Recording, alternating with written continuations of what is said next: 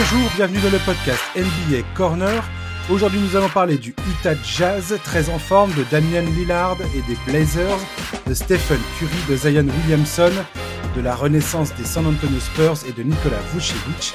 Et c'est avec grand plaisir que j'accueille Charles pour ce podcast. Salut Charles. Salut Josh, salut à tous. Welcome back Charlie. Eh ouais. Tu m'avais beaucoup... bah ouais. Tu m'avais beaucoup manqué Charles. Ah bah tu vois, j'étais pas très loin. Alors, euh, commençons vite fait sur une actualité, celle du All-Star Game. Euh, pour les, les auditeurs qui, qui, écoutent souvent ce podcast, vous savez que moi et le All-Star Game, euh, c'est pas forcément la grande histoire d'amour. Cependant, j'aimerais un peu parler de, cette, de cet événement.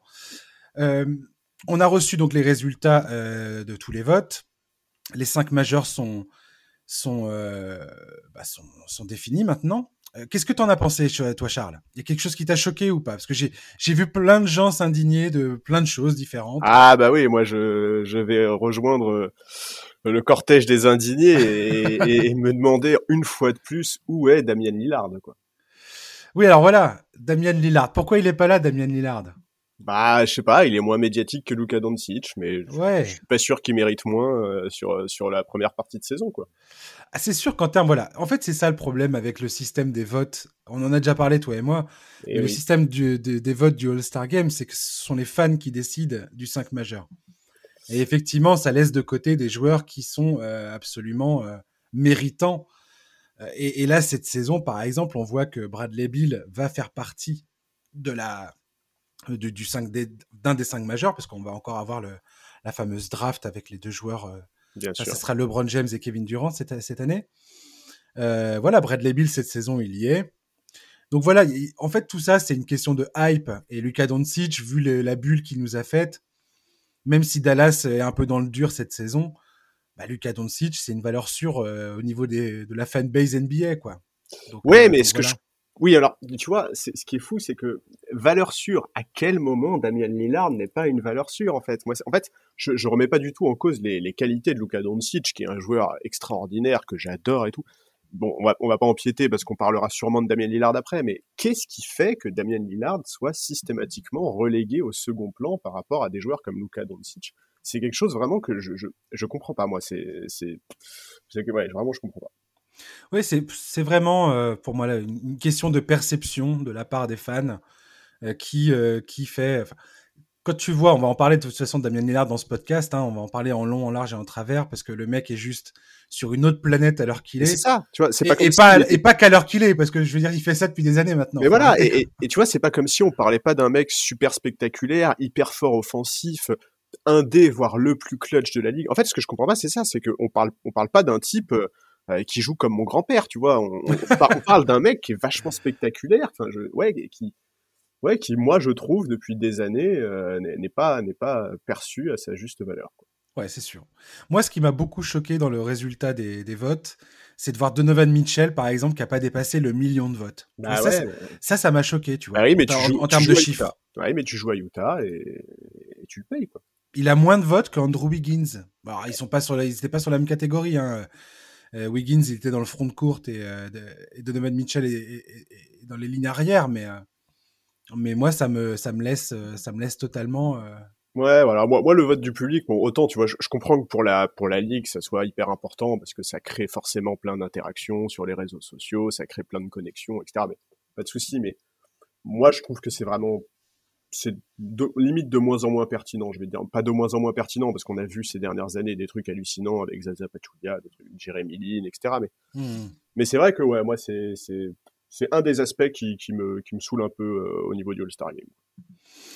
Oui, écoute, voilà. Moi, après le All-Star Game, c'est, c'est plus trop un événement que je regarde. Euh, ouais, personnellement, voilà. enfin, le match n'a pas vraiment d'intérêt en soi. Euh, moi, je préférerais voir les joueurs se reposer personnellement pour être en forme pour le reste de la saison. Après, ouais, je ouais. comprends bien euh, que c'est euh, bah, que c'est un événement marketing important pour la NBA. C'est une façon. Quand j'étais quand j'étais plus jeune, j'adorais regarder le All-Star Game. Mmh. Je manquais ça pour euh, pour pour rien au monde. Donc donc voilà. Après, c'est une micro polémique. Hein. Damien Lillard sera au All-Star Game évidemment. Il aura son étoile, il n'y a pas de problème. Mais c'est vrai que bon, j'aurais bien aimé qu'il soit titulaire. Ouais, c'est exactement ce que j'allais dire. Ça va pas l'empêcher d'y être. Et je pense que pour le coup, On verra ce que, ce qui, qui va, qui va, enfin, comment le, reste des effectifs va être comblé. Et là, pour le coup, peut-être qu'il y aura des indignations à avoir parce qu'il y, a des joueurs qui sont euh, où ça va pas être facile de les laisser de côté, quoi. Et ah, j'ai hâte de voir ce qui va être décidé, en fait. Ouais, je suis d'accord, effectivement. Il va y avoir des, il va y avoir des mecs laissés sur le, sur le bord de la route et ça va, ça va faire, ça va faire causer. On est d'accord c'est les coachs qui vont sélectionner le, le banc, hein. c'est comme ça que ça se passe. Euh, oui, je me sens que c'est ça. Allez, on enchaîne tout de suite avec l'équipe la plus chaude de la NBA actuellement, le Jazz d'Utah. Et ils sont sur 9 victoires consécutives. Ils viennent de remporter 20 de leurs 21 derniers matchs. C'est la quatrième meilleure attaque de la NBA, la deuxième défense. C'est la seule équipe de la ligue qui est présente dans les deux top 5 en termes d'efficacité. C'est également le club qui tente le plus de tirs à trois points par match. Ils sont à plus de 42 tentatives. Euh, et ils plantent à 39,3% de réussite, quatrième de la NBA. Ils sont incandescents en ce moment. Ils dominent au rebond. Le collectif est ultra bien huilé. Euh, Utah, pour toi, qu'est-ce que tu qu'est-ce que tu me dirais d'Utah? Est-ce que c'est un contender en puissance alors qu'il est Utah ou pas? Ah bah ça c'est un peu la grande question. C'est la grande question. Bah ouais, bah moi ce que je te dirais c'est que c'est une force collective qui est incroyable et surtout en premier lieu, je pense qu'il faut rendre hommage à Quinn Snyder qui fait un boulot remarquable depuis des années. Euh, voilà, euh, c'est vraiment un collectif qui est très équilibré, qui est très homogène c'est marrant parce que la saison dernière, on attendait un peu ça. Tu sais, quand on avait fait les previews de la saison précédente, euh, on les mhm. mettait assez haut. Le Jazz, ils avaient, ils avaient fait un recrutement qui était plutôt ambitieux, notamment autour de Conley et de Bogdanovic. Et c'est vrai qu'on était resté un peu sur notre fin. On se posait beaucoup de questions, euh, surtout qu'il y a eu des tensions entre Gobert et Donovan Mitchell. Et au final, aucun problème, quoi. Un niveau de jeu remarquable.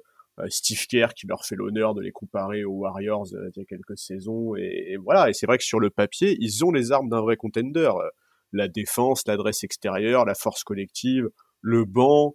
Euh, c'est hyper intéressant de voir ça. Maintenant, maintenant c'est toujours la même chose, quoi. Est-ce que, est-ce que en euh, est-ce qu'en playoff, ça sera, ça sera aussi solide? Est-ce que ça sera, est-ce que l'adresse sera aussi forte?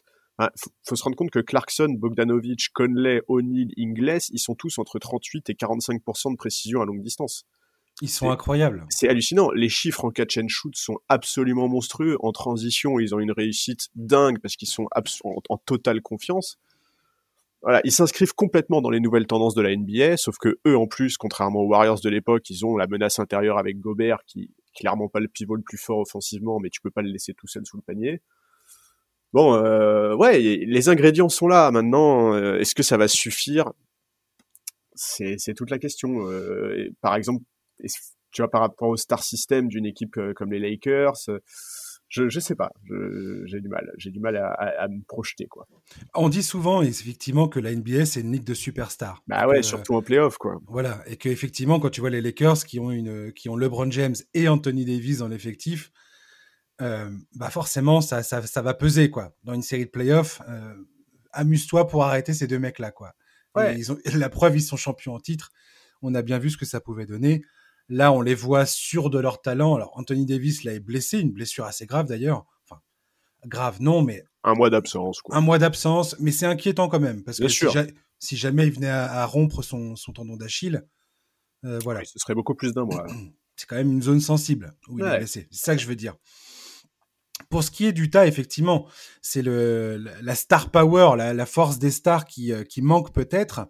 Alors, on a déjà vu des équipes, hein, euh, s'en sortir euh, avec un collectif bah, extrêmement puissant. Le hit, quoi. Le hit de l'année dernière, c'est un peu ça. Hein. Voilà, le hit de l'année dernière. L'autre équipe qu'on aime toujours bien citer dans ces cas-là, c'est les Pistons de 2004, qui était vraiment euh, un exemple type où il n'y avait pas de, il y avait pas de superstar à proprement parler, mais il y avait vraiment un excellent collectif qui s'appuyait sur une défense de fer. Euh, et, cette équipe d'Utah me fait penser un peu à ça. Alors il y a deux choses dont je voulais te parler justement. La première, c'est un truc qu'on avait, dont on avait déjà parlé toi et moi quand on avait fait justement le, le preview que, dont, tu parlais tout à l'heure. C'est le statut de Donovan Mitchell. Il me semble qu'à l'époque on avait dit toi et moi que Utah avait absolument euh, besoin que Donovan Mitchell devienne cette, cette superstar.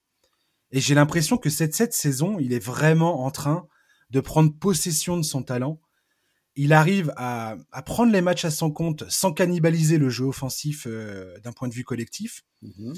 Il est vraiment, il, s'est vraiment amélioré dans, dans sa sélection de, des tirs, dans la création, dans la distribution. Je trouve qu'il a pris une, une, dimension tout à fait, euh, tout à fait incroyable en fait dans le jeu. Et, et, et, et, chose qui pour moi est un peu le déclencheur de ça, c'est que Donovan Mitchell, j'ai l'impression qu'il s'est, qu'il a utilisé la déception de la défaite face à aux Nuggets au premier tour dans la bulle lors des playoffs pour revenir encore plus motivé que jamais et vraiment euh, démontrer l'étendue de son talent. Et franchement, je, je, lui tire un coup de chapeau parce que bah, quand tu vois euh, le mec qui était face à lui, Jamal Murray, exactement, qui lui galère, euh, il est, il est, il a du mal à être, à être régulier dans ses performances. C'est même un peu inquiétant du côté de Denver. Hein, moi, je, suis fan de Denver et je, franchement, je vois pas ça d'un très bon oeil. Donovan Mitchell, c'est là où pour moi, il, se démarque par rapport à ce qu'il faisait auparavant, c'est qu'il a beaucoup gagné en régularité. Ouais, je suis d'accord. Et tu vois, on parlait, on parlait de, voir ce que ça allait donner en playoff, de star system, etc. Euh, Donovan Mitchell, il a quand même montré l'année dernière qu'en playoff, il était capable de produire euh, des, des, prestations de, très grande qualité. Euh, effectivement, ça va être très important qu'il soit capable de répondre présent et de prendre son équipe en main dans les temps faibles, dans, des, grosses, oppositions en playoff. Ça, c'est une évidence. Et je suis complètement d'accord avec toi. Le contre-exemple euh, Jamal Murray est très parlant. Hein. Quand tu vois comment l'un et l'autre ont abordé leur saison et, et comment ils s'en sortent sur le parquet, c'est le jour et la nuit. Quoi. Tout à fait. Et euh, tout à l'heure, tu parlais de Rudy Gobert. C'est un, un, des autres points qui, qui joue en faveur du tas alors qu'il est, c'est que Rudy Gobert s'est souvent plaint auparavant d'être mal utilisé en attaque. Ce, qui, ce, qui, ce, qui, peut paraître bizarre parce que Quinn Snyder, on connaît sa valeur. On sait, on sait que c'est un excellent coach et il suffit de voir euh, jouer Utah cette saison pour réaliser que le, ce gars est un génie sur le banc. C'est clair. Il y a, y a juste pas, t'as pas à tortiller des fesses 40 euh, ans pour, euh, pour réaliser ça, quoi. Et, on voit bien qu'il arrive à, utiliser Gobert cette saison beaucoup mieux dans ce, dans, ce collectif, avec euh, écran et coupe vers le panier. Gobert, euh, le mec, c'est 2m18 euh, qui, qui va au cercle. Donc les défenses sont obligées de réagir en fonction de ce mouvement. Et ça débloque tous les shooters autour. Aujourd'hui, tout à l'heure, tu as donné les stats au tir. Il n'y a, pas, a pas un seul joueur dans cette équipe qui ne sait pas. Il y a toujours quatre shooters pratiquement sur le terrain en même temps. Quoi. Ouais, ouais, ouais. Et, et je trouve et il plante à plus de 40%, ce qui est complètement fabuleux. Quoi. Et tu parlais du rôle de Gobert, je trouve que notamment dans ses écrans cette saison, il est incroyablement impactant. Quoi. Ah mais oui. Non, et puis ah, vraiment, le, c'est vraiment sympa en plus de les voir jouer. Il y a du mouvement, le jeu est pas stéréotypé, ce qui pourrait être le cas quand tu regardes les tendances du jazz en attaque. Ça, ça pourrait, on pourrait vite tomber dans un jeu un peu stéréotypé, ce qui pour le moment est vraiment pas le cas du tout je trouve que Roy euh, fait vraiment une, super saison. Il était déjà starter l'année dernière, mais cette saison, il joue plus et, euh, il en profite et son, impact euh, est vraiment intéressant. le duo Conley-Gobert aussi fonctionne très très bien. Et d'ailleurs, Quinn Snyder les fait énormément jouer ensemble. C'est assez rare que l'un reste sur le terrain quand l'autre sort. Et, ils sont vraiment, ils forment une paire qui est redoutablement efficace. C'est ouais non vraiment le Jazz c'est une, je sais pas si on peut dire surprise, parce que c'est vrai qu'on savait que leur effectif avait énormément de qualité. On savait qu'il y avait beaucoup d'atouts, qu'il y avait un très bon coach, que tous les éléments étaient réunis. Mais c'est vrai qu'on pouvait craindre un peu, après la déception de la saison dernière, les, tensions dans le vestiaire, etc. Et au final, bah, au final, aujourd'hui, c'est la meilleure franchise de la ligue et c'est pas pour mmh, rien, quoi. C'est vraiment, vraiment pas pour rien. Je me, suis, je me, suis, senti un peu bête la saison dernière parce qu'effectivement, moi, j'avais, euh, je me souviens que j'avais écrit un article sur Utah et ce qu'ils étaient euh, potentiel candidat au titre euh, et, j'étais très enthousiaste les concernant. Ah bah oui, on disait que personne voudrait les jouer en playoff, etc. Voilà. Mais, mais, mais je, je, le crois encore, hein, vraiment. Mais oui, en fait, en fait, ce qui s'est passé pour moi, c'est que ça, ils ont, ils ont mis le temps. Et, et le meilleur exemple, c'est Mike Conley. Bah ouais, Mike, Mike Conley, a dit, voilà, j'ai dû. Euh, ça, ça, a, ça, a, pris beaucoup plus de temps euh, euh, que prévu pour moi, enfin que prévu. En tout cas, en tout cas, ce qu'il explique, c'est qu'il a, il a dû euh, se familiariser avec un nouveau système, une nouvelle ville, parce qu'il il avait passé toute sa, carrière auparavant à Memphis. Bien sûr. Donc, il a dû réapprendre un nouveau rôle, un nouveau système, euh, connaître un petit peu les tendances de ses coéquipiers et ainsi de suite. Et en fait, c'est la patience en fait qui nous a manqué vis-à-vis du tas. Et là, on a l'impression qu'ils sont en train de réaliser leur potentiel justement, Parce que Mike Conley, il est juste incroyable cette saison. Ah bah, Défensivement et offensivement, c'est absolument fou ce qu'il fait. Bien sûr. Et il apporte euh, une force supplémentaire à cet effectif, dans le sens où auparavant Donovan Mitchell était un des seuls créateurs de cet effectif. Absolument. Et la venue de Conley, c'est ce qu'on avait dit toi et moi, c'est que la venue de Conley justement permettait d'avoir ce deuxième créateur qui en playoff peut s'avérer décisif. C'est extrêmement important d'avoir un mec comme ça en fait à côté de Donovan Mitchell. Non mais bien sûr et puis et puis enfin voilà, il est à 41% à 3 points, il est enfin vraiment il, est peut-être moins brillant que Donovan Mitchell mais cette saison, il est tellement capital, il me semble que c'est le meilleur net rating de, du Jazz. Enfin, il est vraiment clairement Mike Conley aujourd'hui enfin il est en... ce qu'on attendait de lui Il est en tête de la ligue en termes d'efficacité offensive et défensive, donc le résumé du truc. Euh, il est en tête, il est, il est dans, les, dans le top 5-10 euh, de la plupart des sites euh, de stats avancés pertinents sur la question. Quoi. Ouais, ça m'étonne vraiment pas parce que c'est. Il est tout en haut. Il est, il est, il est incroyable. Il est juste quoi. Il, joue extrêmement juste des deux côtés. Il a pas de déchets, ouais. C'est ça. ça. Il a pas de déchets, ce mec-là. C'est fou. Et, et, autre chose qui joue en faveur d'Utah aujourd'hui, c'est d'une part Jordan Clarkson, qui, qui est sixième homme de l'année à part ce gars-là cette saison? Oh bah personne. J'arrive pas à voir, hein. personnellement. Euh, chers auditeurs, euh, n'hésitez pas à me, à me à m'alpaguer sur Twitter pour me dire Eh oh, t'as oublié ce mec-là, connard N'hésitez pas à le faire et évitez d'être grossier comme je viens de l'être. Ça sera probablement mieux parce que je vais me vexer sinon. Mais qui qui euh, qui c'est Jordan Clarkson. Et ce gars-là, son, sa trajectoire, elle est formidable quand même. Ouais, parce qu'aux Lakers, c'était un jeune talent euh, prometteur qui venait déjà du banc. Et on se disait, bah tiens, qu'est-ce qui va devenir ce mec-là? Il a été transféré à Cleveland dans l'équipe de LeBron James qui allait jouer euh, les finales NBA. Il a été mais euh, la risée de toute la fanbase NBA.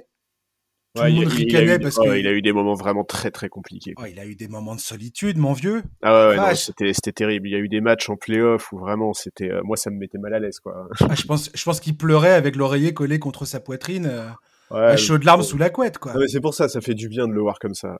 Et tu vois, c'est quelqu'un qui, je trouve, autant c'était, autant c'était, ce passage-là de sa carrière aurait pu le briser quelque part. Mm. Franchement, il y a plein de joueurs qui auraient été extrêmement affectés psychologiquement par ça. Ouais, ouais, qui serait parti en Chine ou en Europe, euh, je, suis, complètement d'accord. Et ce mec-là a réagi. Aujourd'hui, il assume totalement son rôle de sixième homme et il le fait. Euh, bah, c'est le meilleur de la ligue à ce poste. Oui, non, vraiment, il est, il est, il est extrêmement impressionnant, Jordan Clarkson. Je, suis complètement d'accord avec toi. Et l'autre gars que j'aime beaucoup dans cette équipe d'Utah, qui pour moi est capital dans leur réussite, et, pareil, énorme progression ces trois, ces trois dernières saisons, c'est Royce O'Neal. Ouais. Royce O'Neal, il défend sur Giannis Antetokounmpo, il défend sur Damian Lillard, il défend sur Kawhi Leonard, il défend sur LeBron James. Ce mec-là défend sur n'importe qui. Et, c'est Rudy Gobert qui, qui, arrête pas de l'encenser dans tous les sens, qui, qui dit moi je veux voir ce mec-là dans la All Defensive Team euh, cette saison, quoi. Bah, ce serait mérité, ce serait vraiment mérité parce qu'effectivement, il est, il est tellement polyvalent. Hein. C'est, une plaie, euh, Royce O'Neal. Se, taper ce mec-là, se coltiner ce mec-là toute une rencontre, mais c'est vraiment une plaie pour n'importe quel attaquant. Hmm. Alors, qu'est-ce qui manque à Utah euh, en résumé? C'est un peu ce que tu as dit tout à l'heure. Peut-être, et ça on le sait si tu regardes un petit peu l'historique de la ligue, on sait très bien que les équipes qui s'appuient un peu trop sur leur adresse extérieure, vont potentiellement avoir des problèmes en playoff. Bah c'est ça, c'est qu'il faut quand même être capable de s'adapter. Euh, si, tu si tu tombes, euh, enfin si tu es en panne d'adresse sur une rencontre, il faut être capable de proposer autre chose, de varier ton jeu. La question c'est ça, c'est est-ce que est-ce que le Jazz en sera capable quoi? C'est ça. Et comme tu l'as dit tout à l'heure, moi, c'est ce que je trouve admirable dans le jeu pratiqué par Utah actuellement, c'est que ce n'est pas stéréotypé. C'est-à-dire que tu vois bien que leur jeu d'attaque il y a un système qui est mis en place, bien évidemment, de placement, de euh, comment euh, comment ils, vont aborder euh, une, possession offensive à chaque fois. mais à chaque fois, il y a une, tu vois aussi, il y a une adaptation par rapport à l'adversaire et ce que fait l'adversaire. Ben oui, oui, oui, parce que en fait, en soi, quand tu regardes uniquement les chiffres, il y a eu, moi j'ai lu parfois sur les réseaux sociaux ces dernières semaines des comparaisons par rapport, par exemple, avec les Rockets d'Ardennes de ces dernières années à cause du nombre de tirs à trois points pris, mais ça n'a absolument rien à voir dans la manière dont l'attaque est construite. quoi. C'est vraiment le jour et la nuit, et c'est pour ça il faut vraiment regarder le jazz. Si vous aimez pas le tir à trois points, c'est pas grave. Faites quand même l'effort de regarder le jazz parce que vous allez voir que c'est un jeu qui est totalement différent et, c'est hyper agréable à voir jouer. Ça bouge beaucoup, beaucoup, beaucoup, beaucoup. Il y a du mouvement off the ball constamment. Exactement. il, y a, des écrans pour les joueurs sans ballon tout le temps et ça, Gobert là-dessus a beaucoup progressé. Ces écrans sont beaucoup plus impactants. Euh, honnêtement, c'est vraiment un, plaisir de voir jouer le jazz. Et puis la, défense de Rudy Gobert, euh, ouais, c'est ça. Il est juste, il est juste un. Continuez de critiquer ce gars-là, hein, franchement. Tant que vous voulez, euh, ceux qui ceux qui peuvent pas supporter euh, Rudy Gobert, euh, allez-y. Mais ce, ce, joueur est un, c'est un, son impact défensif dépasse dépasse l'entendement quoi. c'est absolument incroyable et, et au-delà de la défense du cercle, je veux dire, même sur sur toute la raquette en fait, il est il est impactant mais même psychologiquement, enfin, si tu veux, il y a, y y a, complètement. Il y a tellement de joueurs qui en ont parlé ces dernières saisons, et puis pas des, pas des, pas, pas des joueurs de district, hein, euh, qui ont dit à quel point c'était impressionnant en fait de d'attaquer une raquette dans laquelle se trouvait Gobert, à quel point ça marque à la fois physiquement et mentalement de savoir que c'est lui qui est là pour la défendre. C'est, en fait, c'est hyper important. Les, les, gens se rendent pas compte à quel point avoir la reconnaissance euh, des meilleurs joueurs de mmh. NBA, c'est hyper important pour un défenseur comme Rudy Gobert, quoi. Tout à fait. Et puis sa rapidité, moi c'est sa rapidité de mouvement qui m'étonnera toujours, quoi. Ouais. Alors on peut rigoler hein, de, de, cette fois où il s'est fait, euh, il s'est fait faire la toupie par Stephen Curry en playoff. Mais, euh, mais la vérité, c'est que Rudy Gobert, la plupart du temps, il est, c'est une, mais oui. Mais c'est une barrière infranchissable en défense, quoi. Je suis désolé. Quand, et comme tu dis, qui est redouté, quoi. Mais oui, et, et, de toute façon, quand tu es un défenseur aussi volontaire que Rudy Gobert, évidemment, euh, des compiles de Gobert qui se fait postériser, euh, qui, Se fait, qui se fait humilier par Curry et tout, on peut en faire des tonnes, mais en réalité, on s'en fout. S'il vit ces moments-là, c'est tout simplement parce que lui, il y va systématiquement. Et s'il y va systématiquement, c'est pas pour rien, c'est parce qu'il sait qu'il est capable d'arrêter ces joueurs-là, et il sait que ça va avoir un impact non seulement sur l'action, mais aussi sur la suite du match. Mmh, tout à fait. Parce qu'ils rentrent dans leur tête, en fait, vraiment. Alors j'ai vu un truc intéressant, on va terminer là-dessus par, rapport à Utah. Je pense qu'on est d'accord, toi et moi, Utah aujourd'hui, euh, ils sont représentent vraiment un, gros problème dans la conférence Ouest. Enfin, je pense que ce qu'on avait dit à l'époque, à savoir personne n'aura envie d'affronter le Jazz en playoff, je pense que c'est une réalité aujourd'hui. Ah S'ils continuent comme ça et qu'ils confirment jusque d'ici l'entame des playoffs, effectivement, Utah, euh, ça va être, mais euh, va falloir va vraiment, va, vraiment falloir se lever tôt pour les sortir euh, dans une série en 7 matchs. Quoi. Ouais, ouais, ouais, non, ça va pas être facile. Alors j'ai vu une rumeur assez intéressante pour moi qui pourrait aider vraiment Utah dans sa quête, dans la, enfin pour éventuellement remporter le titre. Hein. c'est le la récu enfin il, pourrait tenter de récupérer PJ Tucker qui, qui, manifestement a bien envie de se barrer de Houston. Tu m'étonnes. Euh, donc, Houston, il cherche un premier pic de draft, ce que Utah euh, pourrait tout à fait leur donner. Alors, il serait dans la capacité financière de le retenir au-delà de la saison. C'est-à-dire que PJ Tucker demandera probablement trop d'argent et que le Jazz n'aura pas le salary cap nécessaire pour le re-signer ensuite. Donc c'est un, c'est un prêt, quoi, tu vois. Mais je pense effectivement que si PJ Tucker se pointe avec ses qualités défensives et sa capacité à shooter le corner à trois points euh, comme il le faisait à Houston où le mec est juste automatique. Euh, si jamais ils arrivaient à récupérer PJ Tucker, waouh! Ouais, c'est clair que c'est clair que déjà PJ Tucker, je pense que c'est un joueur euh, à, peu près n'importe quel contender serait intéressé, mais effectivement, ça collerait tout à fait avec les, les, qualités, avec ce que peut rechercher le Jazz. Je, hmm. je suis d'accord. On va parler d'un autre extraterrestre euh, enfin de deux extraterrestres qui sont en train de, de marcher sur la ligue euh, ces derniers temps. On va commencer par Stephen Curry, si tu le veux bien, Charles. Euh, ouais. Alors, Stephen Curry, on avait dit, toi et moi, au début de la saison, ah, ça serait pas mal de, de retrouver le Stephen Curry. De... Il nous a manqué, on l'a pas vu pendant une saison. Là, il revient, tout ça, tout ça. Est-ce qu'il va nous faire. Est-ce qu'il va retrouver son mojo? Est-ce qu'il va retrouver sa, sa flamboyance sur le terrain, et eh ben j'ai envie de te dire qu'on n'est pas déçu là. C'est n'importe quoi, c'est incroyable, franchement. C'est magnifique, non? Ouais, il est monstrueux. c'est fou, il est, il est revenu à son tout meilleur niveau, quoi. C'est. Il est dingo. Incroyable. il est dingo. Il est en train de nous faire une saison en 50, 40, 90, les doigts dans le nez. Ouais. Euh, avec, il faut toujours le rappeler ça, hein. Stephen Curry, ce qu'il fait tous les soirs, il le fait avec une défense qui est entièrement, entièrement dédiée à arrêter ce mec-là. Ah bah surtout oui, surtout cette saison. Euh, sans, bah oui. non, Je veux dire, euh, en plus il a, il est, il a, il a pas la force. Euh, il n'y a, il y a, pas le personnel qui, enfin, c'est lui le, le, danger numéro 1, numéro 2 et numéro 3 quoi. Bien sûr, bien sûr, c'est. Ouais ouais non je, en fait c'est, je, sais pas quoi dire. Honnêtement je sais pas quoi dire. c'est moi, jamais de ma vie, j'aurais pensé qu'il pourrait faire. Euh...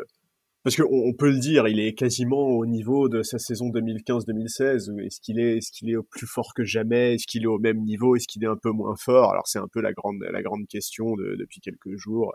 Steve Kerr a dit que c'était le meilleur joueur, le, enfin le, qui, qui, jouait le meilleur basket de sa carrière, etc. Je sais pas si je suis capable moi d'établir une hiérarchie à ce niveau d'excellence, mais en tout cas, c'est magnifique, quoi. c'est un show invraisemblable à chaque fois. À chaque Exactement. Nuit, il, repousse. On a l'impression que chaque nuit il repousse les limites du possible, quoi. C'est ouais. Tu... En fait, on retrouve on retrouve le Stephen Curry qui écœure et je pèse je pèse ce mot. il écœure littéralement les défenses adverses. Et, et moi, c'est ça que j'avais envie de retrouver c'est euh, Curry qui est en train de dribbler entre trois défenseurs, qui vient de récupérer la balle que vient de lui donner en end-off euh, Draymond Green, qui dribble, qui arrive avec un 30 cm d'espace devant lui, va balancer un, tir à trois points complètement incroyable, avec, euh, avec une, trajectoire en, forme de missile, missile solaire, et, et, ça va tomber dedans, quoi. Ouais, ouais, non. Et, et tu vois que les gars, ils sont là à se dire, mais mais qu'est-ce que je dois faire? Qu'est-ce que je dois faire pour arrêter ce mec? Il n'y a rien à faire en fait. C'est le dépit quoi. C'est vraiment le dépit et c'est. Enfin voilà, moi je trouve ça vraiment génial. En fait, ce que je trouve vraiment génial, c'est, c'est que tu vois, enfin, ce mec-là, il a joué que cinq rencontres l'année, la saison dernière. Il a vécu des moments compliqués avec la nouvelle blessure de Clay, euh, qui a impliqué forcément pour les Warriors de revoir un peu les ambitions à la baisse. Ils sont passés en, en quelques mois de meilleure équipe de la ligue à une équipe en grande difficulté. Curry, il a déjà tout gagné. Et pour autant, le mec a passé l'été à bosser comme un taré pendant l'intersaison. Il s'est donné à 2000% et il l'a dit récemment. Il a dit j'ai passé une intersaison extrêmement éprouvante parce que j'ai beaucoup beaucoup bossé. Et tu vois, en, début de saison, on se sentait un peu un frustré parce que les Warriors avaient du mal à trouver leur rythme. Ils ont fait un, une entame de saison vraiment très compliquée. Ils se cherchaient un peu. On se demandait s'ils allaient pas plutôt faire, chercher à faire progresser Wiseman plutôt que de chercher à vraiment gagner. Et petit à petit, les choses se sont mises en place. Curry a trouvé son rythme. Draymond est redevenu le joueur qu'il était et ça, ça aide beaucoup. Il est incroyable, Draymond. Ouais, ça aide énormément. Et voilà, les Warriors sont dans les 8, euh, devant des franchises comme Denver ou Dallas. Euh, Curry, à titre personnel, c'est bah, 30 points à 42% à 3 points, 5 rebonds, 6 passes. Et toujours cette capacité à, à, influencer sur la défense adverse sans même toucher la gonfle, juste par le danger qu'il représente, par ses déplacements, son jeu sans la balle, qui, comme je disais tout à l'heure, est, est, vraiment c'est de la poésie il libère tellement d'espace, il est, il fait un vraiment, ouais, moi je suis, je suis fan, hein, je, je comprends pas qu'on puisse ne pas aimer ce mec-là, genre, trop fort. Trop fort. il, il est pas à 50%, hein, il est à 49% euh, de réussite au tir. Oui, pardon, j'ai dit. Non, non, non, non, c'est moi tout à l'heure qui ai dit euh, qu'il est, mais il est, il est sur les, les bases ouais, ouais. d'une saison à 50, 40, 90. Ouais. Je, je, tenais à préciser parce que je, je juste pas qu'il y ait de malentendus là-dessus. Il est quasiment à 12 tentatives à 3 points par match. Ouais. non, mais c'est délirant. Mais oui, mais c'est C'est complètement fou. Mais c'est normal. Et c'est marrant parce que je crois que c'est Anthony Edwards, le rookie des Timberwolves, qui donc n'avait jamais joué face à Stephen Curry auparavant, et qui a soulevé un point euh, dont on parle pas forcément énormément euh, concernant Stephen Curry.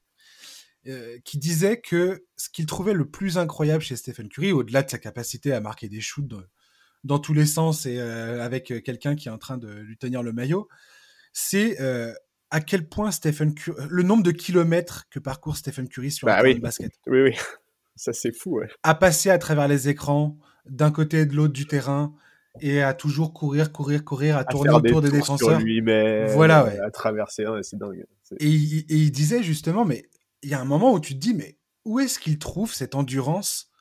Pour continuer de faire ça tout le match comme il le fait Parce qu'il joue 34 minutes par match, Stephen Curry. Ouais. Donc, euh, ce, qui n'est pas, ce qui est pas excessivement élevé par ailleurs. Je veux dire, Steve Kerr est quand même très. Euh, est quand même dans la gestion Stephen Curry. Il pourrait le, faire, le pousser beaucoup plus loin s'il avait envie de gagner les matchs à tout prix. Ouais, mais Chose qu'il ne fait pas pour le pré, enfin, à mon avis, pour pas le péter en deux, justement. Ouais, et puis je, je pense que je pense que 2015-2016, ça, c'est resté dans la tête des gens. il en a parlé récemment. Ouais. ouais. Il en a parlé récemment. Mais c'est un truc qu'il faut bien comprendre avec Stephen Curry. C'est la débauche d'énergie. Ouais. Enfin, je, sais pas, tu te rends compte, tu te rends compte que, que le gars, tente 20 tirs par match, dont 12 paniers à 3 points. Mais bien sûr. Et toutes les défenses lui courent après en permanence. En défense, il tient plutôt bien, ça, il tient plutôt bien son rôle. Euh, je veux dire, c'est, physiquement, c'est incroyable en fait. Ouais, ouais, c'est ça, et, c'est fou. Enfin, en fait, on pourrait croire en fait que tout son jeu repose sur la spontanéité, sur son talent naturel, parce qu'il a un côté artiste instinctif, mais, mais en réalité, c'est le résultat d'un travail qui est vraiment colossal. Et, et récemment, il a dit qu'il il avait jamais été autant en contrôle de son jeu, et je trouve que c'est tellement ça, tu vois. C'est, mmh, mmh. c'est, il, maîtrise absolument tout ce qu'il fait, et, et puis ouais, il est, en fait, il est tellement, moi, je, alors c'est un peu cliché, mais il, est tellement dans le plaisir, ce mec-là, tu vois. J'allais y venir, tiens. Vraiment, en fait, tu dis ça. Son jeu exprime, tu vois, la, joie de vivre, en fait, quoi. Tu, il, célèbre tout, il est tout le temps content, il enfin ouais, je. Ça, c'est Andrew Wiggins qui a parlé de ça. Ouais. Andrew Wiggins qui dit, mais c'est un kiff ultime de jouer avec ce mec, en fait. Le mec est vraiment dans le fait de profiter de chaque instant qui passe sur le parquet. Mmh.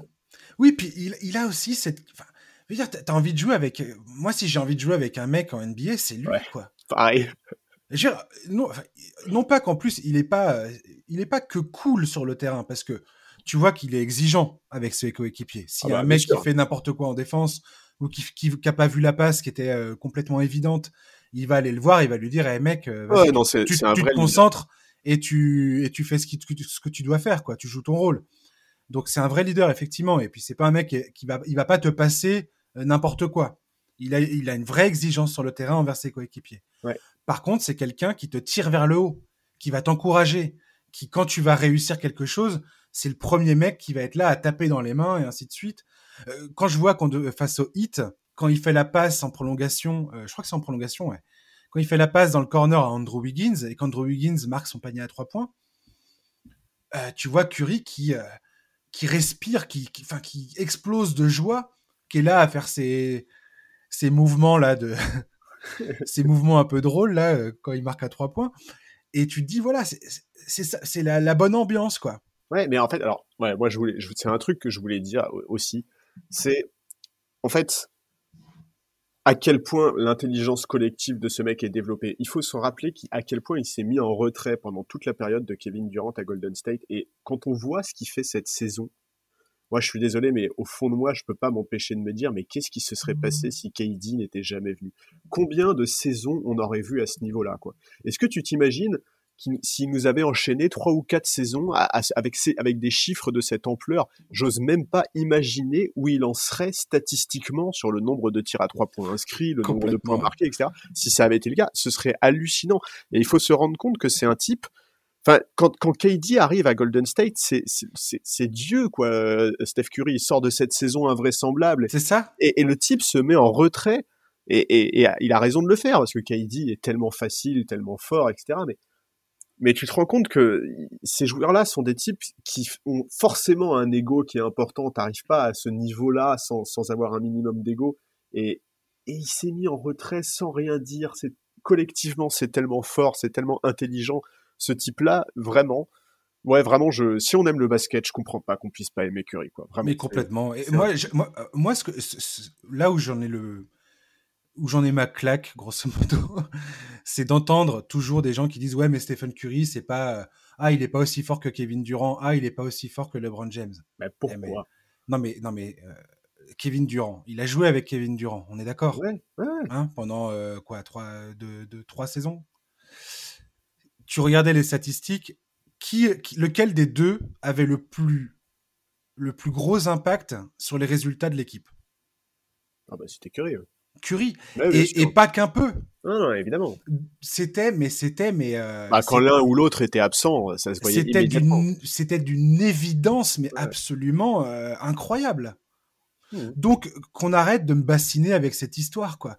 Stephen Curry a révolutionné la ligue. Comme tu dis, à la fin de la saison 2016, quand il gagne 73 victoires, je le rappelle, enfin, je veux dire, c'est n'importe quoi. c'est n'importe quoi comme oui, c'est de la folie.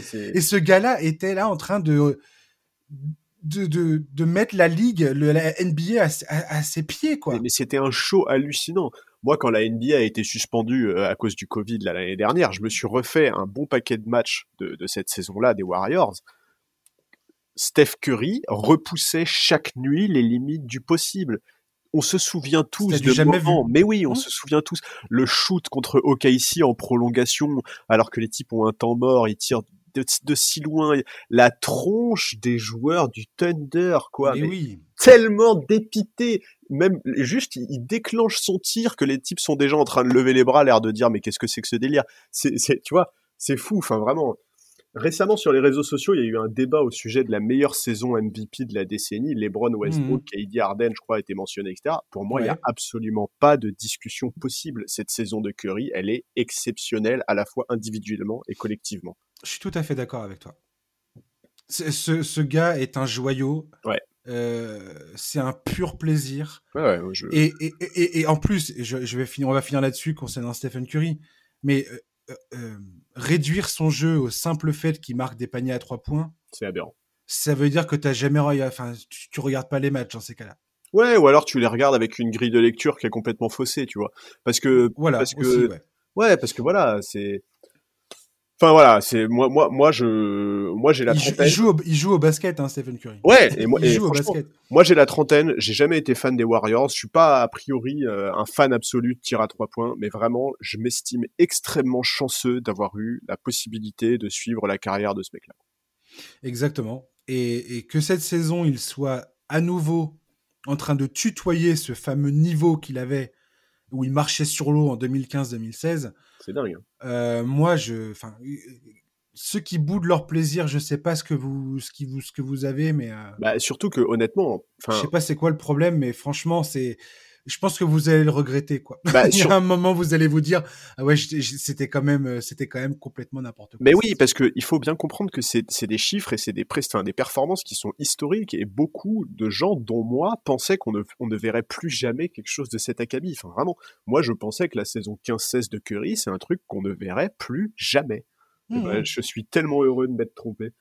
que c'était une, anomalie historique. Ouais c'est ça c'est ça. Pas du tout. Un autre gars qui est en train de, de, de, qui a vidé le bidon d'essence sur la ligue et qui a attrapé une allumette, c'est Damian Lillard. Euh, on a eu le, on, a le retour de Bubble Lillard. Ouais, la, définition euh, du franchise player. Quoi. Ouais, voilà. Ouais. Ce mec est la définition du leader, c'est trop fort. Alors le gars, il prend des tirs du parking euh, et au-delà, il y a personne ne peut rien faire. Comme tu l'as dit tout à l'heure, c'est le gars le plus clutch de la ligue et de loin. Ouais, ouais, ouais. Et de loin. Mais de loin, mais de tellement loin. Le gars dans le clutch, il a marqué 82 points. Donc le clutch, c'est quoi hein On redonne la définition rapidement. C'est un match décidé à 5 points ou moins dans les 5 dernières minutes du match. Il a planté 82 points. Personne n'a marqué plus de points dans le clutch que lui. Il tourne à 60, plus de 63% au tir dans le clutch. Plus de 50, pratiquement 59%, parce que 58,8% à 3 points dans le clutch. 100% de lancers francs et quand le, match se joue dans les dernières minutes, sur les 15 matchs qu'ils ont joués euh, de, qui correspondent à ce critère, ils en ont remporté 12. Donc personne n'a un pourcentage de réussite aussi élevé que Damian Lillard et, les Blazers.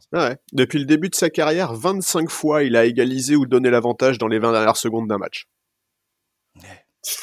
on se rend compte de quoi on parle, c'est fou. Et le gars est en train de faire ça. Donc, pourquoi il fait ça, Damien Lillard? Parce qu'il a pu CJ McCollum, mais il a pu Yusuf Nurkic. Le pauvre. Alors, ce, qui est pas, ce qui est pas surprenant hein, quand on parle des Blazers, les Blazers, c'est vraiment putain, euh, en termes d'infirmerie, les gars, ils sont, ils, ont le meilleur 5 majeur ouais, le, soit, quoi. Le cimetière indien du Mona c'est juste n'importe quoi. C'est tous les ans la même, euh, la, même euh, histoire. C'est tout le temps ça, quoi. C'est terrible. Hein. Bref, on va pas faire, on va pas, on va pas continuer là-dessus. Mais euh, depuis que CJ McCollum est sorti sur blessure, donc ça a duré 14 matchs, Damian Lillard tourne à 35,6 points par match, 8,6 passes décisives, avec des pourcentages au tir de 46% au tir, 39 à 3 points, 93 au lancer franc. Ouais, et puisqu'on adore euh, se planter, euh, puisqu'on adore se planter sur des sujets comme ça, il faut rappeler que lors du dernier podcast qu'on a enregistré tous les deux, CJ McCollum venait de se blesser et on n'était vraiment pas optimiste pour la suite des Blazers. Mais complètement. Et là, ils sont où les Blazers? Bah, top 4. Ils sont top 4, mec. Non, mais sans déconner, mais Lillard, mais. Mais c'est pareil, quoi. Lillard, mais merci, mon Dieu, quoi. Ouais, c'est fou. Ce mec est juste magnifique. il est magnifique. Ouais, je suis d'accord. Il est incroyable. Alors, voilà, Portland, c'est c'est des high pick and roll en permanence avec Lillard qui, qui, qui inscrit des paniers complètement fous, qui lâche le ballon si jamais la défense a réagi à temps ce que ce que j'apprécie bien aussi, c'est qu'on a vu des mecs comme Gary Trent Jr. qui, qui confirment. Gary Trent, il, il confirme la bonne bulle qu'il nous avait faite. Euh, je suis bien content aussi de voir Carmelo Anthony qui a haussé son niveau de jeu depuis les blessures de McCollum et Nurkic. Ouais, mais Melo, son, son, son, son retour à Portland, enfin sa deuxième entre guillemets carrière à Portland, c'est quand même euh, c'est bien. Ah, c'est cool, franchement, ça trop fait bien. plaisir de voir ça. Mais oui, mais bien sûr. Il méritait tellement de de pas sortir comme euh, c'était euh, comme ça avait l'air d'être le cas à un moment quoi. Ouais, c'est ça. On se demandait si il allait C'était la risée, ouais, et puis c'était un peu la risée de la, de la, ligue, des fans de la ligue, et, là ça fait ça fait plaisir de voir qu'il est redevenu un joueur de basket et un bon joueur de basket. Quoi. Hmm. Alors le problème après, enfin franchement, Damien Lillard, il faut regarder. Je pense qu'aujourd'hui, tous les matchs des, des, Blazers, il faut les regarder, quoi. Ouais. Bah, c'est NS Cantor a dit le bon truc. Il a oui, dit, Damien Lillard est un cheat code. C'est ça. Donc, un cheat code pour nos amis non anglophones, c'est un code de triche, hein. et, et c'est clairement ça, quoi. C'est surtout les, sur les fins de match, mais il est sur un nuage. Euh, Lillard, le match contre OKC qui conclut oh là là 4 à 3 points. Il commence avec un 1 sur 10, il termine avec un 4 sur 4. Quoi. Eh, mais le step back sur Lou Dort. Oh là là. Eh, mais sans déconner, mais. Pas le plus mauvais défenseur en face. Hein. Ah, mais c'est, c'est pas possible, en fait, de mettre ce tir, quoi. Moi, j'étais là, non, non, non, non, ah! Ouais, non, c'est dingue. T'y crois, t'y crois pas, en fait. Là, dans la nuit de mercredi à jeudi, il, sort ce match contre les Pels à 40, je crois 43 points, 16 passes. Euh, il va chercher la win sur une pénétration sur laquelle il marque, il obtient la faute et tout. Incroyable. Ouais, c'est génial. Et, puis moi, ce que j'adore avec Damien Lillard, c'est vraiment, on sent à quel point ce mec, il a l'âme d'un leader dans ses déclarations. quand il s'est exprimé là récemment sur la force collective des Blazers, tu sais, il a dressé un parallèle avec la bulle. Et, il dit, dans la bulle, il faut quand même rappeler qu'il a, il a emmené les Blazers en playoff à la, seule force de ses bras. Et, tu vois, ce serait tellement facile pour lui de tirer la couverture à lui. Et pas du tout. Il, il, il, explique qu'au contraire, euh, les, Blazers sont bien plus forts collectivement. enfin ouais, vraiment, je, moi, moi, j'adore. Il tire jamais la couverture à lui. Beaucoup d'autres sont souvent tentés de le faire et le font fréquemment. Euh, lui, il est, ouais, il est, voilà, moi j'adore. C'est vraiment euh, le leader dont je pense beaucoup, beaucoup d'équipes rêveraient d'avoir. Tu parlais du match contre les Pelicans. J'avais, j'avais retenu cette stat très drôle. Sur les 23 derniers points de l'équipe, Lillard a soit inscrit le panier, soit fait la passe décisive sur 21 points, euh, sur, les de 21 points sur les 23. Enfin bref, tu m'as compris quoi. Ouais, ouais, non, bien sûr, trop, trop fort, et c'est vrai. Alors après, voilà, Portland, hmm, qu'est-ce qu'on peut espérer pour eux? Malheureusement, j'ai envie de dire, euh, c'est un article de The Ringer là qui vient de sortir sur Damien Lillard, donc sur ses exploits héroïques euh, ces, derniers, ces derniers matchs, mais aussi sur le fait que Portland, on sait très bien qu'en playoff, ça risque de, de caler comme d'habitude. Ah oui, oui, ça risque d'être. Quand bien même Nurkic et CJ McCollum reviennent parce que euh, Portland, ils ont un jeu qui reste quand même assez prévisible pour le coup. C'est là où la comparaison avec Curry euh, est, est, assez intéressante parce que c'est tous les, tous, tous les deux des joueurs qui ont un volume offensif qui est juste incroyable en termes de, de notamment de tir euh, longue distance et, euh, et, à quel point ils pèsent sur le jeu offensif de leur équipe, le rôle central qu'ils ont là-dedans. Sauf que euh, aux Warriors, il y a quand même une, un collectif qui est autrement mieux rodé avec des écrans à l'opposé, du mouvement à l'opposé. et, une distribution de la balle qui est très différente. Notamment le fait que Stephen Curry euh, obtient ses tirs souvent via des end-off et un jeu sans ballon en fait. Oui, c'est ça. Il y a, y a... des passes euh, suite à des écrans et, des mouvements sans la balle. Exactement, le jeu sans ballon. pas le cas de Lillard. À, Golden State est beaucoup plus développé. Alors que Lillard, c'est quasiment la moitié de ses possessions, je crois, qui sont euh, des pick and roll. Les pick and roll, je crois que c'est 48% de, de, ses possessions offensives à, Lillard. Mm. Ce qui est énorme en fait. Et, euh, et le problème, le problème de, de, ce point-là, c'est que pour les défenses en playoff, c'est beaucoup plus simple de réussir à, contrer ça. Ah oui, bah c'est très euh, lisible, c'est beaucoup, beaucoup, beaucoup plus lisible. Et d'ailleurs, les Pelicans avaient réussi euh, un peu. Bah, les Pelicans, c'est l'une des pires, la deuxième pire défense de, de la ligue. Hein, faut le savoir. Mais ils ont quand même réussi à sortir cette trappe sur Lillard, qui est un peu le, la kryptonite en fait du jeu offensif de Portland. Euh, si tu as du personnel compétent, contrairement aux Pelicans, où les mecs ils savent pas trop ce qu'ils doivent faire et comment ils doivent le faire, euh, ce qui est un gros problème pour eux. Mais euh, quand, quand tu tombes sur une équipe comme euh, bah, les Lakers ou le Jazz, des trucs comme ça, bah, ça risque d'être beaucoup plus compliqué pour Portland. en fait, le, le deal, c'est de filer la balle aux autres joueurs et de, de tout faire pour empêcher Lillard de te... De te ouais, bah tu vois, si j'étais noyer et puis si j'étais un peu méchant tu vois je dirais que le, le Jazz c'est vraiment l'équipe du top 4 à l'ouest que personne ne veut jouer et que Portland c'est peut-être l'équipe du top 4 à l'ouest que tout le monde veut jouer quoi en tout cas, je suis pas sûr que le, haut du panier de la conférence Ouest craigne vraiment Portland. Non, non, mais c'est ça, c'est que tu vois, honnêtement, moi je pense sincèrement que dans les meilleures équipes, enfin, en tout cas celles qui sont dans, dans, le top 4 à l'Ouest, donc Jazz, Lakers, Clippers et Blazers, c'est clairement les plus prenables, quoi. Mmh. Ça... Et, et c'est pas un tacle hein, vis-à-vis de Portland. Non, bien, parce qu'il faut, il faut bien euh, après séparer les performances de saison régulière et celles des playoffs, quoi.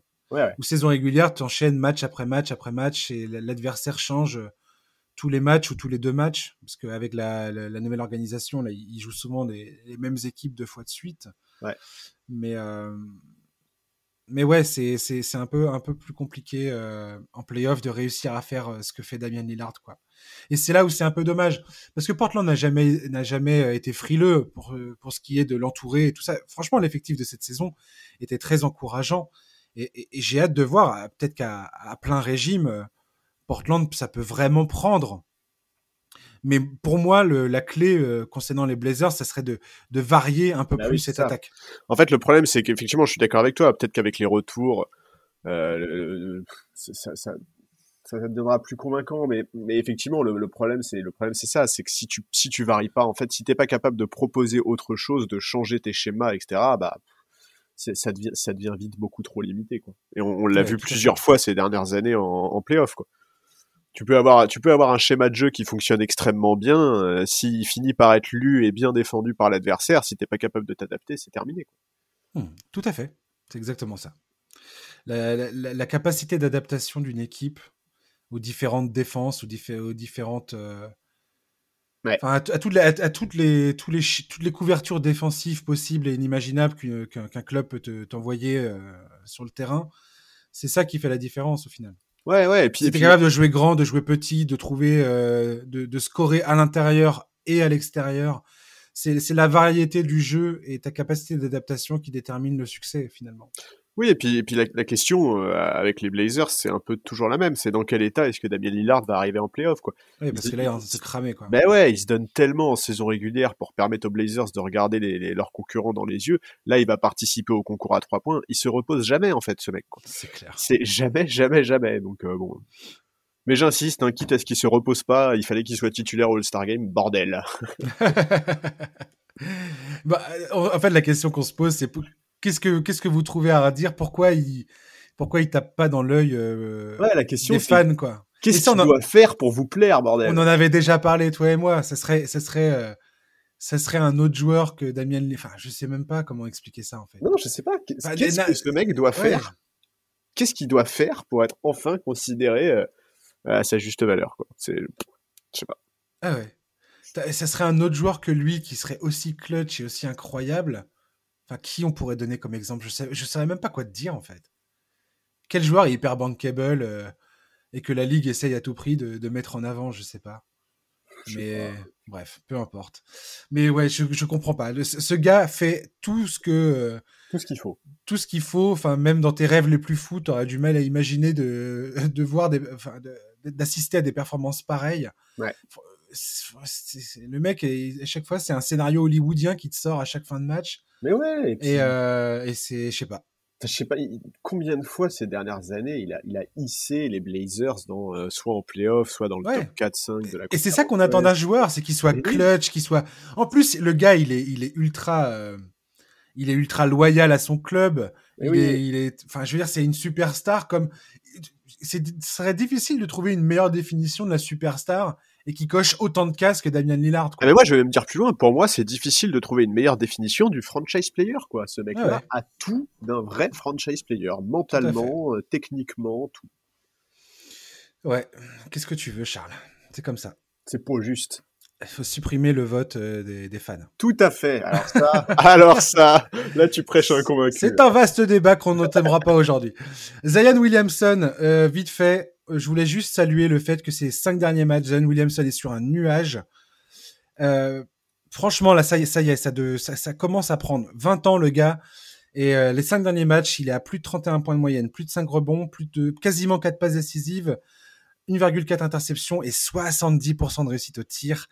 J'ai l'impression que Stan Van Gundy est en train de vraiment trouver la manière adéquate pour l'utiliser sur le terrain, notamment en lui donnant un peu plus de responsabilités dans la distribution du ballon. On voit que Zion est en train de comprendre comment les défenses réagissent à, sa présence sur le terrain, comment elles essayent de, bah, de, de comment elle, comment elle, elle se ferme sur lui quand il a la balle en main et quoi faire avec la balle quand ça se passe.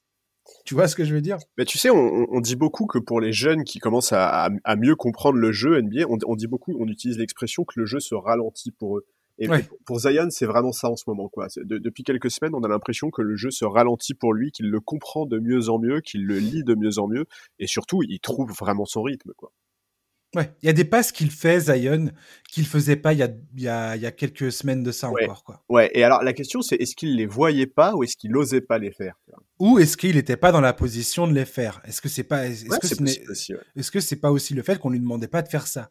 Après, bon, voilà, il y a quand même il faut rappeler que son début de carrière a été compliqué. Hein. Son début de carrière NBA n'a pas été celui qui était attendu à cause des blessures. Ensuite, les Pels ont changé de, ont changé de coach. Le début de saison a été compliqué, notamment sur le plan défensif et tout. C'est une horreur. C'est une horreur. C'est un bain de sang à chaque fois. Et aujourd'hui, euh, Zion Williamson, il a un, 50 ou 51 matchs euh, pro NBA dans les jambes. C'est même pas une saison régulière complète. Hein. Il faut, il faut, il faut comprendre ça. C'est que on peut pas non plus Bien vu. On peut pas dire euh, ouais euh, ça prend le temps etc etc. Non non, il faut pas s'attacher à la date de sa draft. Il faut regarder le nombre de matchs que ce mec-là a disputé, les circonstances et les conditions dans lesquelles il les a disputés. Et, en fait, il n'est pas à la bourre. Zion, il, juste bah juste voilà, il trouve son rythme progressivement, petit à petit, et, ça commence vraiment à devenir intrigant et, et, intéressant, quoi. Ouais, ce que j'ai hâte de voir maintenant concernant Zion, on va dire que là, il est en train de faire un petit peu ce qu'on, ce que tout le monde espérait de lui. Tu vois. Il est vraiment en train de justifier son statut de premier pic de draft et de joueur incontournable. Ouais, et puis la hype, il y avait une sacrée hype quand même. Voilà. là, il est vraiment en train de répondre à ces attentes-là, j'ai l'impression. Maintenant, concernant Zion, j'ai envie de voir à quel moment euh, son jeu et sa production sur le terrain va vraiment impacter les résultats de son équipe c'est là où euh, c'est là où on va, je pense, euh, c'est la prochaine étape pour lui, quoi. La, manière dont l'équipe, enfin, et ça, ça passe aussi par une construction euh, de bah autour de lui. Aujourd'hui, par exemple, le fait d'avoir Steven Adams et Eric Bledsoe à côté de lui dans le 5, ça va pas. Mais, mais tu vois, ça, c'est des, en fait, ça, c'est des trucs, c'est des, des critiques qu'on fait depuis un moment le 5, euh, Ball, Blenso, Ingram, Zion, Adams, il y a eu beaucoup de critiques. Nous-mêmes, on, on, a, on, a, on s'est posé des questions à la fois sur la complémentarité du bac, du bac court, sur celle de la raquette. Euh, on est nombreux à se dire que ce serait quand même mieux pour Zion d'avoir plus d'espace à l'intérieur. Exactement. Ouais, mais en attendant, euh, il, il, a insisté, Van Gundy, et c'est vrai que, mine de rien, les résultats, bon, là, ça va un, peu moins bien, il y a eu quelques défaites ces derniers jours, mais aujourd'hui, les Pels, ils sont 11e, ils sont virtuellement qualifiés pour le play-in. Il y a quand même eu du mieux, tu vois. C'est vrai. il y a quand même eu du mieux. Mais ils sont, ils sont très irréguliers. Ouais, ah bah et défensivement, c'est un, c'est un bateau qui est en train de couler. Euh, ah, mais ça, c'est terrible. Hein. Alors que c'était quand même. Euh, c'était quand même un des trucs qu'on attendait de la part de Stan Van Gundy. Mais complètement. et puis de, de mettre en place cette défense. Et puis t'as vu les joueurs qu'ils ont. Ouais, bah ouais. Je veux dire, à la limite, moi je m'attendais pas à ce qu'ils soient dans le top 10. Je crois qu'ils sont dans le top 10 en termes d'attaque. Ouais. Et ils sont 29e euh, en défense. Alors que moi tu me dis que t'as Steven Adams, Zion, Brandon Ingram qui est, euh, qui a une espèce de filament. Euh, le mec il a des bras longs comme, comme pas possible. Lonzo Ball et Eric Bledsoe, je me dis, bah au moins défensivement ça tient la route. Franchement, moi je m'attendais à ce que ça mais même un mec comme Josh Hart, tu vois, est mais tout capable de défendre. C'est un, un, rebondeur exceptionnel. Enfin, ouais, mais, non, mais non, mais non, ça, ça se passe pas. Étonnant. Donc, euh, ouais, c'est très étonnant. Et comme tu dis, Stan, Van Gundy, il a plutôt cette réputation de coach défensif, donc je suis, je suis d'autant plus étonné par ça. Après, il y a la jeunesse de l'effectif, hein, euh, et l'expérience, ça joue quand même beaucoup, parce que la défense en NBA, c'est aussi beaucoup du placement et comprendre où est-ce que tu dois être sur le terrain. Ouais, c'est de la lecture. Voilà, au-delà de tes capacités, tes capacités athlétiques, c'est cool, c'est bien, mais ça, ça, fait rien en fait. Ça n'a rien à voir avec ça. Je suis tout à fait d'accord. c'est ça le truc. Donc euh, j'ai hâte de voir ça. Il y a deux choses que je voulais souligner aussi vite fait avant qu'on passe euh, sur les San Antonio Spurs et démarre de Rosanne. C'est le fait que Charles Barkley a dit un truc très intéressant. Il était invité du podcast de Bill Simons il y a pas longtemps et il disait moi j'ai envie de voir Zion Williamson prendre plus de rebonds. Et c'est vrai qu'aujourd'hui moi de voir Josh Hart qui prend plus de rebonds que Zion, ça me pose un problème. Alors, je suis d'accord avec ça. Mais je... après, bon, ça a toujours vraiment été une des particularités que Josh Hart, qui a toujours été je sais ce que tu vas très, me dire. très bon rebondeur. Je sais que tu vas me dire ça. Bah oui. Mais, quand même. Mais non, mais je suis lui, lui, il a envie de voir Zion euh, à, à, 10 rebonds ou plus, tu vois. Je, je suis d'accord avec ça. Mais le comparer avec Josh Hart, c'est un peu dur dans le sens où Josh Hart est un joueur qui prend plus de rebonds que la normale, tu vois. C'est, mais, mais je suis d'accord. Zion doit en prendre plus. Ça là-dessus, on est complètement d'accord. En tout cas, il en prend pas assez à mon goût. Euh, je suis, euh, j'ai trouvé cette réflexion de Charles Barkley assez, assez pertinente. Et, euh, et l'autre truc, c'était Karl Malone. ça, euh, c'est le débat qu'on a depuis l'arrivée de Zion dans la ligue.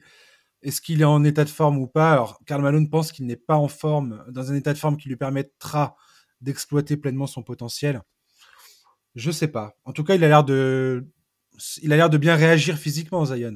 Ouais. Oui, oui, oui, oui, il a l'air de bien encaisser euh, à la fois les chocs, l'enchaînement des matchs, etc. etc. Mm, mm. Et pour la petite anecdote, je, voulais juste vérifier que c'était bien ça. Josh Hart, quand il jouait aux Lakers, il l'appelait Charles Barkley, tellement il prenait de rebonds. Ouais, c'est vrai que tu, tu m'en avais déjà parlé, j'avais regardé, j'ai fait attention à ça justement. Et c'est vrai qu'il nous, il, se sort des perfs des fois au rebond. ah ouais, ouais. what the fuck, quoi. Le, mec, il est là, il sort 17 rebonds, et là, tu te dis, mais attends, le gars, il sort du banc, c'est un arrière et il est là, il chope 17 rebonds. Ah, non, mais il a une détente et un placement sur les rebonds incroyable.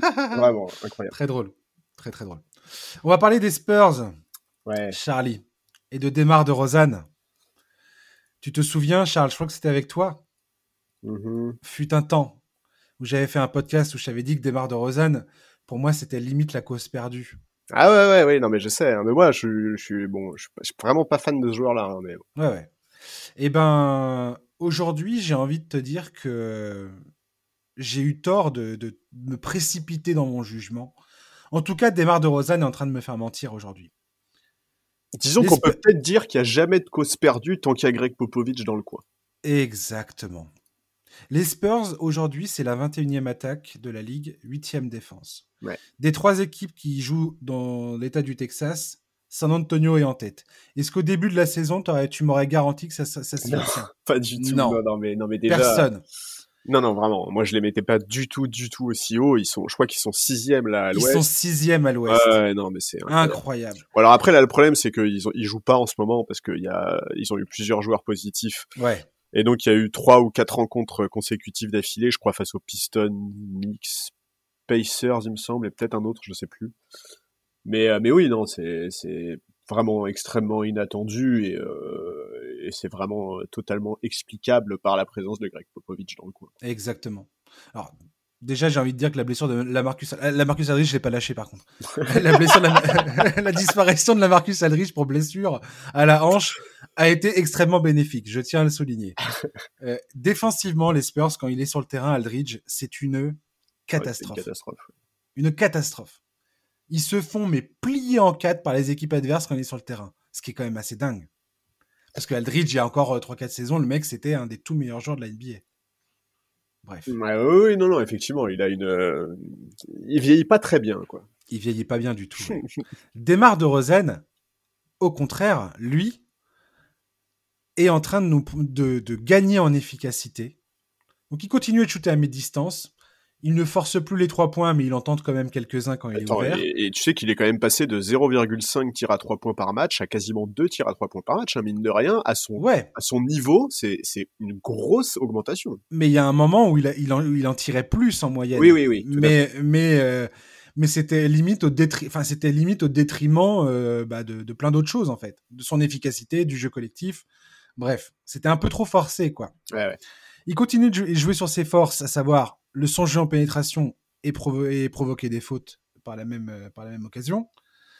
Et aujourd'hui, et c'est là où l'influence de Popovic intervient, c'est qu'on voit tout d'un coup un, De Rozan qui distribue le ballon. Oui, ça. Lui-même, lui-même a dit récemment, j'ai du plaisir à faire jouer mes coéquipiers. alors, alors, alors, alors, trouver des tirs ouverts. Ouais, il est beaucoup, beaucoup plus complet. Euh, que par exemple par rapport à ces années Raptor où ça a été un scoreur parfois un peu unidimensionnel, effectivement là il a énormément progressé là-dedans à la création. Et tout ça sans perte de ballon. il, a, il, a, un des meilleurs ratios de la ligue à son poste en termes de passes et balles perdues. Et ça profite énormément à des jeunes comme Dejounte Temoret ou Keldon Johnson qui, qui, qui, qui profitent vraiment de, de, de, ce nouveau, euh, ce nouveau Demar DeRozan beaucoup plus créateur. Et c'est là où j'allais en venir, c'est que De Rosanne, il est en train aussi d'ajouter une nouvelle corde à son arc, à savoir ses, qualités de leadership dans le vestiaire. Et franchement, ça, j'y aurais pas cru. Et donc, son contrat à Desmar de Rosanne expire à la fin de la saison. Il a 31 ans. Et, euh, et, Dieu sait que je doutais auparavant que ça puisse être le cas, mais je pense qu'il euh, va, il va s'assurer un bon salaire pour les prochaines années à venir dans un club. Alors, soit un contender qui lui offrira un peu moins d'argent, mais où il pourra éventuellement jouer le titre, et euh, Dieu sait que je pensais pas qu'on puisse jouer le titre avec Demar de Rosanne, mais s'il joue comme ça, je pense que c'est tout à fait possible aujourd'hui. Oui, il peut euh, tout à fait s'inscrire dans un collectif. Voilà, où il pourra euh, gagner une équipe qui est en, en, construction, comme, je sais pas moi, le Thunder, un truc comme ça, où il pourra apporter justement ses qualités de, de vétéran et... Ouais, et, son leadership, et, ouais, je suis tout à fait d'accord, effectivement. Je, euh, il, nous a beaucoup rassuré sur sa fin de carrière, là où effectivement on, on, avait quelques doutes assez légitimes euh, de, depuis, euh, bah, depuis, depuis son arrivée à, San Antonio quasiment. Quoi. Elle est bien foutue cette équipe des Spurs, parce que Popovic aujourd'hui, il arrive à, à parfaitement équilibrer l'apport des vétérans que sont De Rosanne, Rudy Gay, Patty Mills, qui sont les vraiment les les mecs qui sont là dans les moments chauds, qui savent toujours marquer, qui savent, enfin, quand le métier, tu vois, ils mmh. y vont au métier. Et puis derrière, tu as toute la, toute la clique des jeunes dont je. Ces gars-là m'ont redonné le plaisir de regarder les Spurs. Et ces dernières saisons, franchement, c'était pas facile. Euh, de, mon point de vue, hein, ça, ne, ça, ne tient qu'à moi. Il y a peut-être des gens qui, qui, écoutent le podcast et qui disent Ah bah si, moi j'ai grave kiffé les Spurs. Tant mieux pour vous, moi c'était pas le cas. Mais là, la, la, la, clique d'Eric White, Jacob Puttle, euh, Keldon Johnson, Devin Vassell, leur, dernier, leur, leur dernier choix de draft, Lonnie Walker et surtout des jeunes Temeray. Des jeunes Temeray. Moi, je m'attendais à ce qu'il explose avant. Il a été freiné par sa blessure au genou. Ça a ralenti sa progression, mais alors là, il est en train de, vraiment euh, confirmer toutes les, toutes les, tous les espoirs que j'avais en lui. Ouais, non, je suis d'accord. Dejoun Temeray fait une très très bonne saison. Non, non, et puis c'est voilà, c'est effectivement c'est un collectif qui est bien construit. De toute façon, euh, voilà, chaque année ça se confirme. Hein. Il y a quand même une règle d'or en NBA, c'est que bah, quand tu as un bon front office euh, qui est capable de comprendre les enjeux du basket et de monter un collectif qui fonctionne bien, bah tu, tu peux pas être dans la merde en fait. Quoi. Euh, tu vois, tu, tu, peux toujours t'en sortir en réalité. Quoi. Ouais. Ouais, et puis les équipes de, fin, de Popovic, c'est toujours la même chose. Ça, joue ultra collectif. Bah, oui, oui. Ça perd pas de ballon. Euh, ça, ça se bat sur le terrain. Et franchement, il euh, y en a un paquet qui disait la saison dernière que Popovic euh, c'était compliqué, qu'il fallait peut-être tourner la page, que la vieillesse, machin. Ils sont où aujourd'hui? Ouais. Moi, ce qui m'étonne le plus avec ce, ce, club, cette franchise, je veux dire, ça fait plus de 20 ans maintenant qu'ils nous démontrent leur capacité à le faire, mais, mais leur capacité à trouver ces gars-là, là, les Derrick White, les Keldon Johnson et les Devin Vassell. Devin Vassell, ce gars, c'est un petit bijou. Il, est, il, est, il est ultra prometteur, ce joueur. Tu sens qu'il en a dans la caboche. Il réfléchit vite. ils jouent bien. Enfin, c'est, je sais pas. Ils sont, ils sont vraiment étonnants, euh, San Antonio, leur capacité à, à produire du beau basket. En tout cas, c'est. Alors, je viens de dire le contraire tout à l'heure. Ces dernières saisons, je trouvais ça difficile avec Aldridge et de Rosanne parce que je trouvais que leur jeu était anachronique, que les jeunes étaient trop en retrait. Il y avait un peu trop d'erreurs aussi. Mais là, là, tout est en train de prendre forme. Et, euh, et, et, voilà, fallait aussi laisser le temps à Popovic. Encore une fois, la patience. Et on se rend compte qu'au final, c'était très cohérent, alors qu'effectivement, on pouvait se poser la question ces dernières saisons de, de, de la cohérence de, de, cet effectif, de la construction de cet effectif. Et aujourd'hui, on, on, se rend compte que, bah voilà, c'est extrêmement cohérent. Et, et, et, Greg Popovich et le front office des Spurs avaient tout à fait raison de miser sur ces joueurs-là. Complètement. On va terminer ce podcast avec un autre, euh, un, un, un, joueur dont j'ai absolument envie de parler, Charles, parce qu'on n'en parle jamais. Oui, bah oui. Euh, je comprends pourquoi. C'est Nikola Vucevic qui joue euh, au Magic d'Orlando. Alors, le Magic, ils sont, ils sont, ils sont complètement handicapés par les blessures. Ils vont probablement manquer les playoffs parce que la conférence Est est plus solide que les années précédentes. Ouais. Et Dieu, Dieu sait qu'ils se sont qualifiés ces dernières saisons euh, à chaque fois, huitième place, septième place, mais mais voilà. Euh, mais alors Nicolas Vucevic est en train de réaliser sa meilleure saison en carrière et personne n'en parle. Et le oui, gars fait partie des, enfin à son poste, c'est un des tout meilleurs de la ligue. Ah bah oui oui complètement. Enfin oui oui c'est vrai. Oui non mais c'est vrai. Alors juste quand même pour l'anecdote, c'est assez marrant parce que euh, on a déjà parlé de Vucevic dans le podcast il y a deux ans, quand il était en contracteur et qu'il avait sorti une saison énorme à 21 points, 12 rebonds, à plus de 50% au tir. Ouais. Et déjà à l'époque, on s'était fait cette réflexion de dire c'est fou comme personne n'en parle, comme cette ligne de stats qui est extrêmement solide, passe inaperçue, etc. Et c'est vrai qu'à l'époque, on avait été un peu mauvaise langue, on avait dit bah voilà, euh, ligne statistique de mec en contracteur. Quoi. Ouais. Bon, et euh, bah, voilà. et bah non. En et fait, bah ce non. joueur a vachement évolué en fait. Et oui, c'est vrai. Effectivement, au final, non. Cette saison, il, il, fait une saison encore meilleure. Il est très impressionnant. Je suis d'accord. Maintenant, bon, voilà, c'est vrai que déjà, bah, Orlando est quand même pas l'équipe la plus médiatisée. Et, et ouais, en fait, la question, c'est est-ce qu'il passe sous les radars, sous les radars parce qu'il est très sous-estimé, ou au contraire, est-ce qu'il passe sous les radars parce qu'on estime que sa production statistique individuelle fait de lui un joueur dont on surestime l'apport collectif, tu vois? En fait, c'est ça la question pour ouais. moi sur Vucevic. Est-ce qu'il est sous-estimé ou est-ce que à cause de sa ligne de stats, on surestime son apport collectif tu vois? Oui, et est-ce que aussi c'est pas des stats qui, par... enfin, qui sont pleines parce que il joue dans une équipe où il y a personne? Voilà, c'est ça. Parce que je suis d'accord. En soi, euh, en soi, on, on, pourrait se dire, on pourrait se mettre ce mec-là dans la discussion des Jokic, des Embiid, etc., etc. Statistiquement, il les regarde dans les yeux, peut-être pas, mais bah, bah, quasiment. En fait. ouais, quasiment dans les yeux, ouais, mais mais bon. Euh... Le mec a 41% à 3 points, ouais, ouais. à plus de 6 tentatives par match, alors que tout début de sa carrière, il, il shootait quasiment jamais. Donc il a ajouté ça à son arsenal. Mm. Aujourd'hui, Vucevic, c'est un des meilleurs passeurs au poste. Il est devant Jokic dans le nombre de passes faites au poste. Et euh, c'est un, un, des meilleurs distributeurs de ballons. Pas en passe décisive, hein. je te parle de distribution de balles ouais, depuis le poste et c'est un, un, des meilleurs euh, intérieurs passeurs. Il est dans la même euh, dans la même euh, dans la même vague que Jokic, Bam Adebayo et Al Ford. Donc c'est quand même pas rien.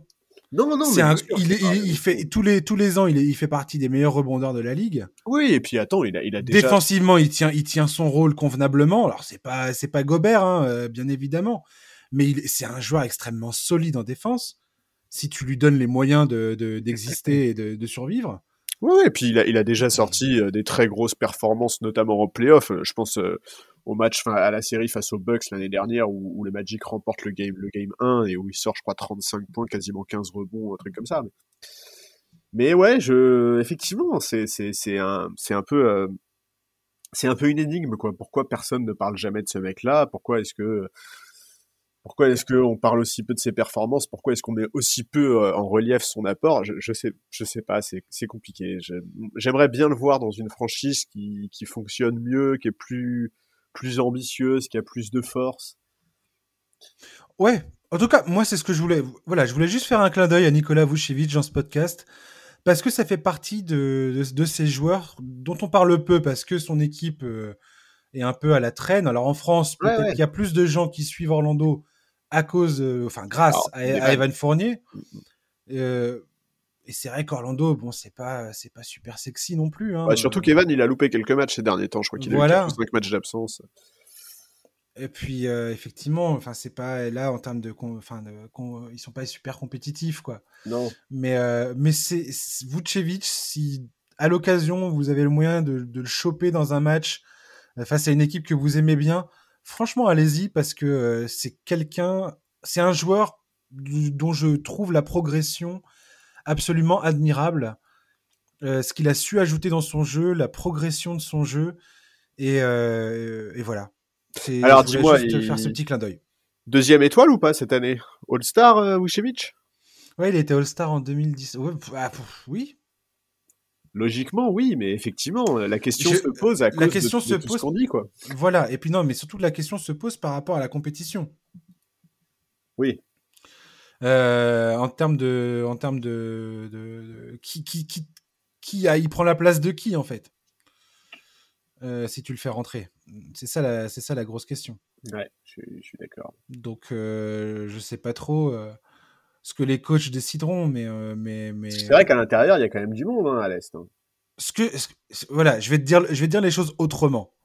Si Nicolas Vucevic est All-Star cette saison, moi, j'irai pas crier au scandale. Voilà. Moi non plus, mais bon, s'il prend la place de Julius Randle, par exemple, ou de Domantas Sabonis.